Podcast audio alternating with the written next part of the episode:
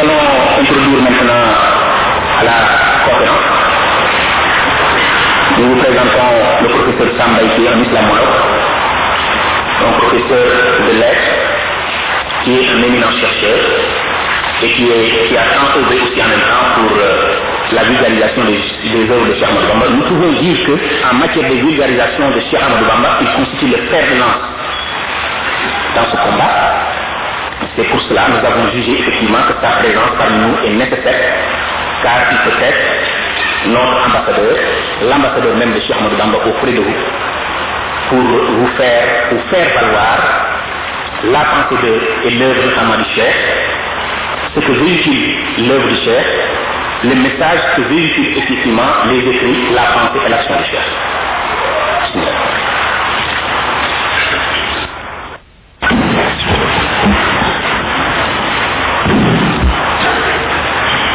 Mesdames, Messieurs, chers frères, l'humanité a besoin aujourd'hui plus que jamais d'exemples vivants qui exaltent les esprits et permettent de regarder de plus haut un monde matérialiste inquiet, partagé entre la crainte et l'espoir, avec des ambitions démesurées d'hommes ayant perdu le sens de réalité et qui, sans apprendre à dominer sa passion,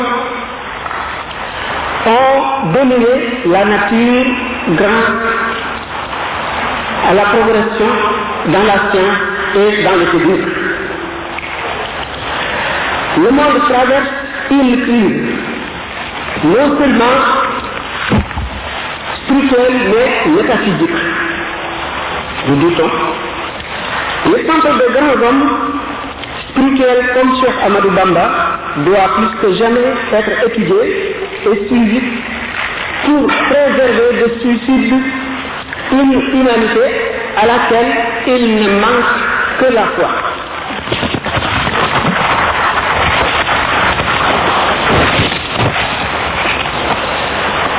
L'adolescence d'un être hautement spirituel, comme accablé sous un poids écrasant et mystérieux, presque d'une soif ardente et d'un désir insatiable, tout comme si on lui allait confier la garde des secrets du ciel et de la terre, Cheikh Amadou Bamba, dès son jeune âge, paraissait tendu, méditatif et résolu, une sorte d'extase de nature inconnue le marquait et semblait l'arracher à la communauté des hommes. Toujours modéré et grave, on lui a marqué parfois des actes de frénésie et de profonde méditation accompagnés d'ardeur, d'effervescence. Ce phénomène est appelé dans le milieu souci al-walahan. Cet état caractérisait l'apparition à une élévation spirituelle privilégiée. Cette sorte effrénée de Dieu était par un secret déposé au fond de son être qui le secouait en sollicitant son plein assainissement. Bien d'autres choses le distinguaient encore. Il était exceptionnel dans ses désirs, exceptionnel dans ses préoccupations, dans sa conduite et dans son comportement. Tout son temps, nuit et jour, rempli d'activités pieuses, lui reconnaissait dès cet âge lucidité, détermination, détachement total des biens de ce monde. Bref, la totalité des qualités qui sont l'apanage des grands saints, non toujours par acquisition, mais très souvent par un don gracieux de Dieu.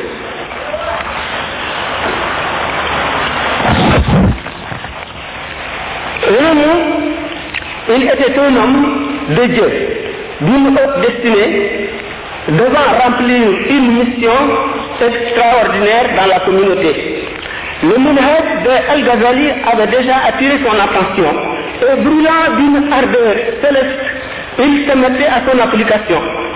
C'est pour, c'est pour cette raison que l'on peut dire que, après son père, Al-Ghazali a été son premier initiateur.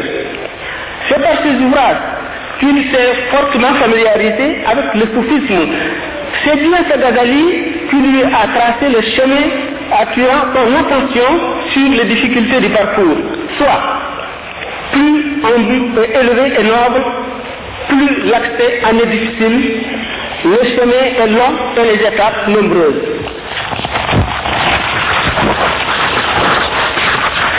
Le chef est sous ce rapport ce qu'on appelle Al-Mahdoub Stalik, en le privilégié engagé. Sa personnalité s'affirme et s'accroît avec l'âge, par ses qualités, ses efforts, sa détermination. Il dit, le monde m'a jeudi accordé ses faveurs et je les rendu à Dieu. Il s'est alors détourné de moi, mais je me suis tout de même retourné vers Dieu. Il revenu à moi encore, je lui ai toujours retourné le dos, en me dirigeant vers le Tout-Puissant, et celui-ci a perpétué mon bonheur. Son détachement des choses de ce monde, son attachement indéfectible à Dieu résiste à toute épreuve. Un jour, il pose cette question à ses frères et proches parents. Les interrogeant un à un, même tu, même tu viens, oh frère tel, ils répondent tous affirmativement. Vous avez tous raison, répond le chef, mais quant à moi, je ne peux rien aimer si ce n'est Dieu. En réalité, l'amour de Dieu qui avait rempli son cœur n'a laissé plus de place pour l'amour d'autre chose. Sa résolution était telle qu'il faisait fi des théories nébuleuses susceptibles de paralyser l'action et de ralentir la marche vers le but unique. Il nous dit dans son masalik que même le temps d'une respiration passé dans l'adoration peut valoir un trésor immense dans notre monde. Si le fidèle passe ce temps à loisir, il subit une, une perte déjà grande. Si par malheur il le passe dans la désobéissance, voilà la grande catastrophe. À cette époque où la prospérité matérielle a tiré les notables et même les hommes de science vers la tour des Damels, les bourgs et les teignes, où les sérigne s'acharnaient avec leurs talibés aux travaux des champs, l'homme qui devait passionner son siècle un peu plus tard dans notre pays s'était plongé dans ses retraites spirituelles, endurant délibérément les privations les plus dures en dépit des menaces terribles de l'autorité coloniale de l'époque.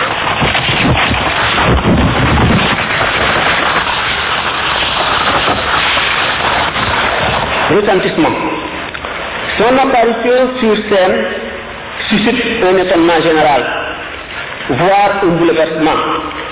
Sa grandeur écrasante, son ascendance sur la masse et le crédit dont il jouissait auprès de tous inquiétait aussi bien l'autorité administrative que les hommes de, prestige. Cela parce que, étant des rares personnes dont l'apparition semble un accident au cours de l'histoire, les milliers d'érudits et de grands athlètes où il vivait ne revenaient pas de sa stupéfaction. Les esprits se livraient à leur jeu de conjecture et d'interprétation au sujet de ce surhomme. Ceux qui se sont donné la peine d'aller le voir se sont rendus à l'évidence. Mais les réfractaires se contentèrent d'émettre à distance ces hypothèses fragiles et gratuites. Néanmoins, la rue éperdue continuait vers le grand chef, ce qui n'a pas tardé de porter ombrage au cœur des jeunes parmi les chefs temporels et de faire parler des envieux. Certes, ce principe commun est de nature à gêner les figures de proue et d'inquiéter, comme je viens de le signaler, l'autorité et le conflit constituent un exil, un exil.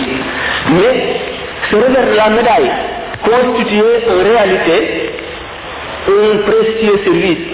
C'est l'occasion qu'il souhaitait pour se consacrer corps et âme au service du Tout-Puissant.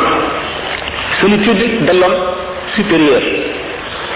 À son début, il peut contrarier par la foule chaque jour grandissante de postulants qui affluaient vers lui, le chef faisait des escapades prolongées de plusieurs semaines.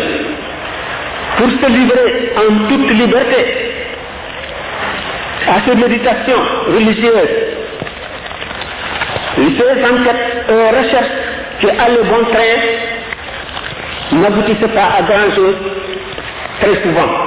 On le découvrait souvent à bout de patience sur l'emplacement actuel de Touba, sa ville préférée. Il y avait là, nous dit-on, à l'époque, une forêt touffue où peu de personnes osaient s'aventurer. Dans cette parfaite solitude qui lui convenait à merveille, il se vouait au culte exclusif de l'auteur de l'univers qu'il avait choisi par sa bonté et il lui avait réservé la faveur de servir le prophète Mohammed. Alors que le reste du monde était figé dans leur vie traditionnelle au respect le plus profond de l'usage commun. Le jeune athlète forçait l'admiration de tous, particulièrement les érudits et les grands adorateurs de Dieu qui le ravissaient le plus. Tous les pays parlaient de lui. On parlait de lui non comme d'un simple fakir, probe, vertueux et brave, impeccable dans la pratique honorable des principes de la foi, mais encore comme d'un homme hors de l'ordre commun dont la supériorité n'est plus à démontrer. Ses détracteurs l'ont taxé d'insensé, d'aliéné et d'ambitieux, parce qu'il était différent d'eux, foncièrement différent. Les prophètes ont avant lui subi le même sort, c'est traditionnel, ses qualités. Cheikh Amadou Bamba, esprit supérieur, devait en outre s'armer de toutes les belles qualités du monde qui distinguent un monde spirituel de grande classe. Pour dissiper les ténèbres intenses qui enveloppaient la société de son temps, et en particulier le Bawol au Sénégal.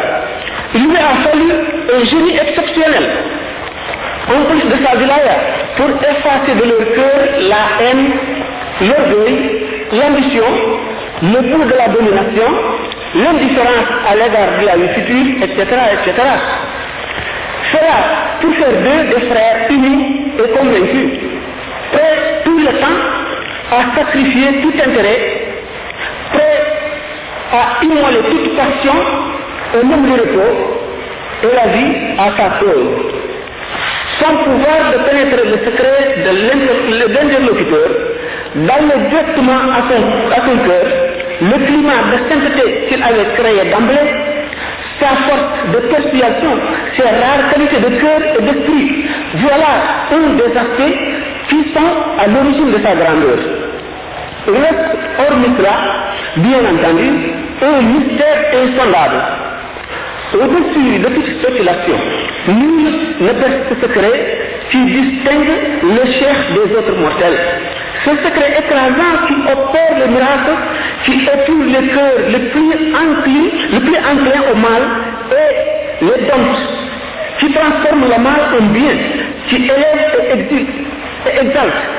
Ce pouvoir extraordinaire qui exerce sur les âmes, sur les esprits et sur les choses mêmes, et qui va chaque jour grandissant est une des merveilles de Dieu.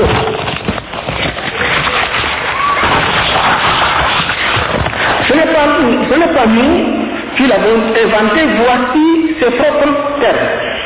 Il est évident à tous les saints que je suis une merveille de Dieu, un signe. Dans le charme de son génie irrésistible agit sur les âmes et les esprits. Et que précise défie le temps. Devant le bien de ce monde, reste comme un mort. C'est l'état que les soufis appellent la blanche. Le prophète aurait dit, aurait dit aux croyants, quiconque veut regarder un mort qui marche sur terre n'a qu'à regarder Abu Bakr Siddiq. L'homme passé de Dieu efface tout dans son cœur, dans ses paroles et ses actes.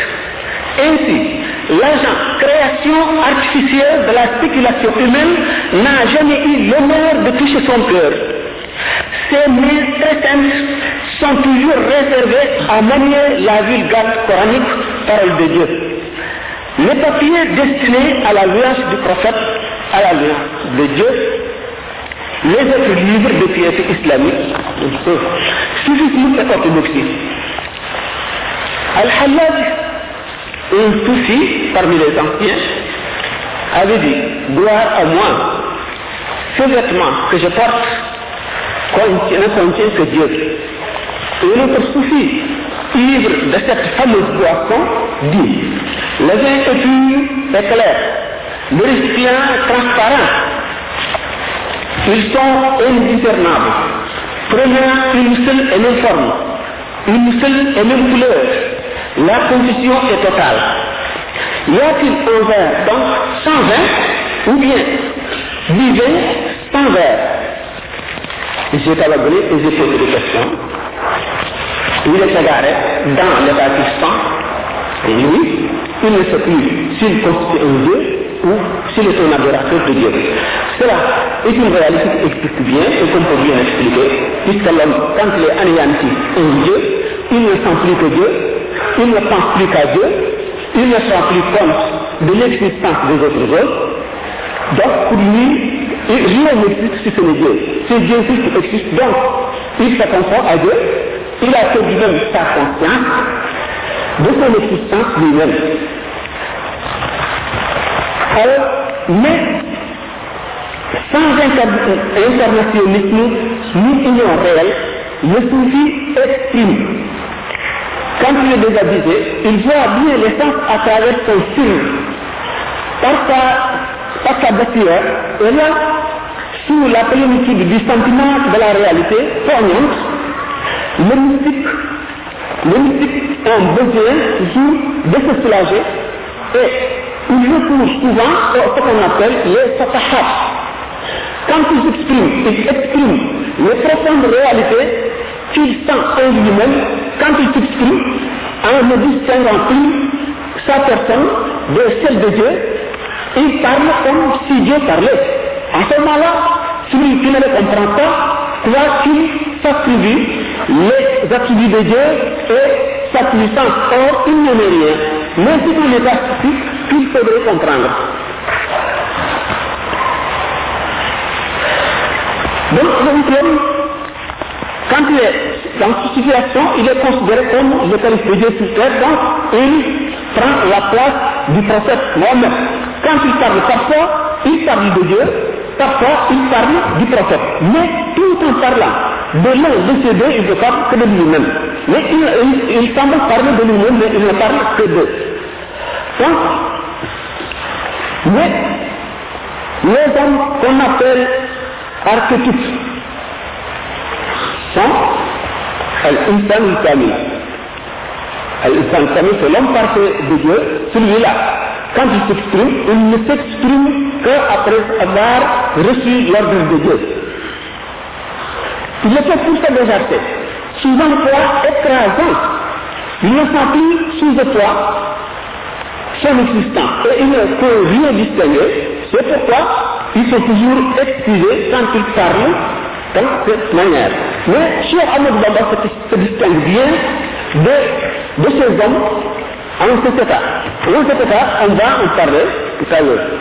Par conséquent, c'est effrayant, aussi scandaleux que paraissent les propos, il s'exprime, il les exprime des réalités. Il exprime des réalités, il parle de Dieu et non d'eux-mêmes. Cheikh Ibrahim Abdelkouki, à la suite d'une déclaration difficilement croyable pour les profanes, ajoute n'est ni par orgueil, ni par prétention, ni par vanité que j'ai tenu ces propos, mais j'ai reçu l'ordre d'éclairer les, les, créatures sur ces célestes vérités, afin qu'on connaisse ma voix. Les paroles de Cheikh Abdul sur ce point sont suffisamment célèbres. Il va de soi que les fondateurs des confréries, qui sont tous des pôles qu'on appelle en arabe sont en même temps des mujtahids. Des autonomes dans la foi, dans la loi de la Sharia. Ils sont tous orthodoxes, mais comprenant fort bien l'esprit de l'islam et loin de s'attarder sur des formules controversées ou de s'enfermer dans les spéculations livresques qui divisent les adeptes et posent des cloisons entre eux, ils ont saisi l'essence réelle et profonde du livre saint qu'ils appliquent rigoureusement. Cheikh Amadou Bamba est l'orthodoxie. Et ainsi, Cheikh Amadou Bamba exprimant la générosité de Dieu envers lui. Ce qui, pour lui, est une obligation, parle comme ses frères Ses propos sont clairs et sans équivoque pour le lecteur, une tant soit peu initié à la mystique musulmane. Le profond respect du cher pour l'orthodoxie se manifeste dans tous les aspects de sa vie. D'abord, dans sa ferme volonté de suivre rigoureusement le prophète de l'islam dans sa vie entière, plus même que ne peuvent le faire les, les littéralistes de la communauté, qui le plus étroitement littéralistes parmi les dans ses poèmes, destinés uniquement à célébrer les bonnes grâces de Dieu envers lui, on ne relève trace de ces chapahat ni de ces tamas qui puissent effaroucher un vrai souci. On fait souvent cas à ce sujet des propos d'un halaj, langage hermétique du chef suprême Al-Hakimi, Cheikh Amadou Bamba refute toutes les sectes hétérodoxes. Voir son ouvrage, le faisceau de lumière, nettement honoré. Certes, les poudres ne se fichent nullement dans une seule secte, mais ils ne sortent jamais de l'orthodoxie représentée dans l'islam par les quatre écoles connues, de Malik, de Shafi'i, de Abu Hanifa et de Ahmed ibn Hanbal. Et si même dans le cas où notre chef, par occasion, sort du rite maléfique, il ordonne à ses disciples de ne jamais en sortir et de ne pas, et de ne pas limiter lui-même. Voilà sa réponse à une question relative à ce sujet. Il dit, au nom de Dieu, le clément miséricordieux, paix, miséricorde et bénédiction sur vous tous, aux postulants sincères, au toi qui est sympathique, qui est poli, quant à ce qui concerne la question de Basmala. Je vous ordonne à vous tous de rester dans la doctrine maléfique c'est une doctrine droite et juste. Si vous me voyez faire quelques pratiques qui ne s'y conforment pas et que je ne vous ai pas ordonné de, de faire, abstenez-vous-en et référez-vous toujours au rite maléfique. J'ai quant à moi des particularités qui me sont exclusives dans lesquelles je ne vous ordonne pas encore moins, je ne vous autorise même pas de me suivre. Il apparaît donc nettement dans cette lettre que Cheikh Amadou Bamba est foncièrement orthodoxe, mais il a également des particularités où il n'est peut-être pas régi par les mêmes règles que nous. Autrement, ni sa probité dans tous les domaines, ni sa crainte de Dieu, sa rectitude et ses connaissances étendues ne saurait être mis en cause, du moins pour ceux qui la connaissent. Une fatwa. Quand on appelle fatwa en c'est une question. Quand une question se pose, et que les fuqaha ne sont pas à même de donner des réponses satisfaisantes, on s'adresse à celui qui est considéré comme mufti, celui qui a le privilège, le privilège d'avoir a le privilège d'être au-dessus de ces fuqaha et vers lequel les fuqaha tournent pour leurs difficultés chaque fois que l'occasion se présente. Parfois, ces questions viennent de la Mauritanie et parfois même du fond du Sénégal. Cette fois-là, une question est venue de la Mauritanie ni du Sénégal, mais dans le territoire de dans la frontière, sur la frontière entre le Sénégal et le Mali. Des gens qui peuvent être considérés comme des Maliens ou, comme des Sénégalais. Dans la charia, le vocable saum, jeûne, implique le fait de s'abstenir de manger, de boire et d'avoir des rapports sexuels ou de tout ce qui peut s'apparenter à ces pratiques. Du point de l'euro au coucher du soleil, dans la hakika, cela dans la charia, mais dans la hakika, c'est le sens profond du livre saint, ce qu'on appelle la hakika. L'un d'exclure la première affirme solidairement, c'est en plus de s'éloigner des vices et des défauts du cœur qui s'exprime sérieux par, la membre, par et se manifeste au. C'est-à-dire, pour cette pratique de jeûne, les fuqaha sont restés sur la lettre de la charia, ils doivent s'abstenir de manger et de boire, d'avoir des rapports sexuels, de l'aube au coucher du soleil, de s'abstenir aussi de paroles et des actes obscènes. Mais pour les soufis, ils observent cette pratique telle que l'observent ces fuqaha, mais en plus de cela, ils gardent leur cœur et les esprits, ils ne songent même pas à des gestes blâmables. Les gestes interdits et les gestes blâmables sont au même pied d'égalité aux yeux d'un soufi. Tel l'orgueil, la jalousie, le mensonge, la médisance et le semblable. La rupture du jeûne en ce qui concerne la première considération, c'est-à-dire la charia, se fait seulement par les choses qui rompent habituellement. Mais pour, la deuxième, pour les gens de la deuxième considération, c'est par les sirr, c'est-à-dire al-ahwal. Nous allons en parler. Les gens de la haqiqa, c'est-à-dire du sens profond de la charia, ces gens qui l'observent, sont les de haqiqa, ils ne sortent pas des limites de la charia, même au cas où ils se semblent observer le contraire chez l'un d'eux, car cet état mystique ne peut se réaliser que sur la base de la charia. Donc, il est nécessaire d'observer la charia et la haqiqa, les deux à la fois.